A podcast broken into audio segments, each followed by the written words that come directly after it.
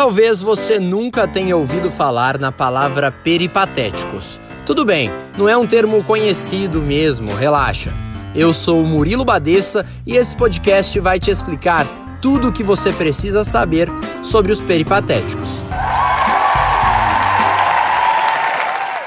Primeiro de tudo, precisamos entender que quem começou com essa história foi o pensador Aristóteles, lá na Grécia Antiga, no ano 366 a.C.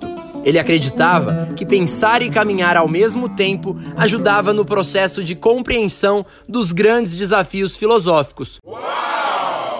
Para Aristóteles, o exercício físico irrigava o cérebro, melhorando a capacidade cognitiva do órgão. Até que ele não estava tão errado, né? Mas o que isso tem a ver com a palavra?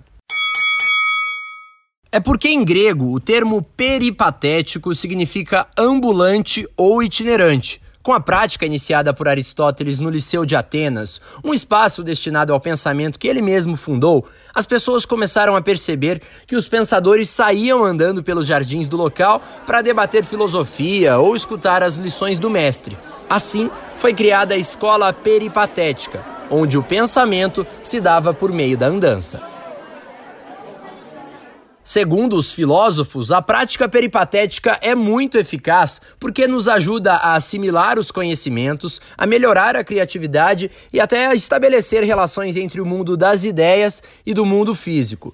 Enquanto a gente pensa, existem cheiros, barulhos, uma série de fatores. Ah, outro ponto que entra na escola peripatética é o fato de pensar andando e conversando com outra pessoa.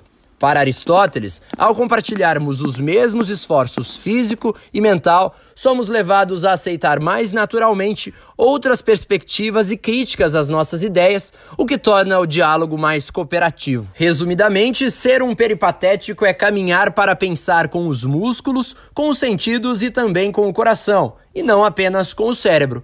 O significado da palavra vai de encontro com a proposta do projeto Peripatéticos: ouvir pessoas anônimas com histórias interessantes de se contar.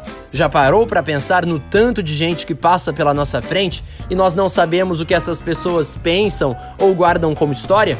Pois é, espero que tenha gostado. Eu sou o Murilo Badeça. Fique ligado no Peripatéticos.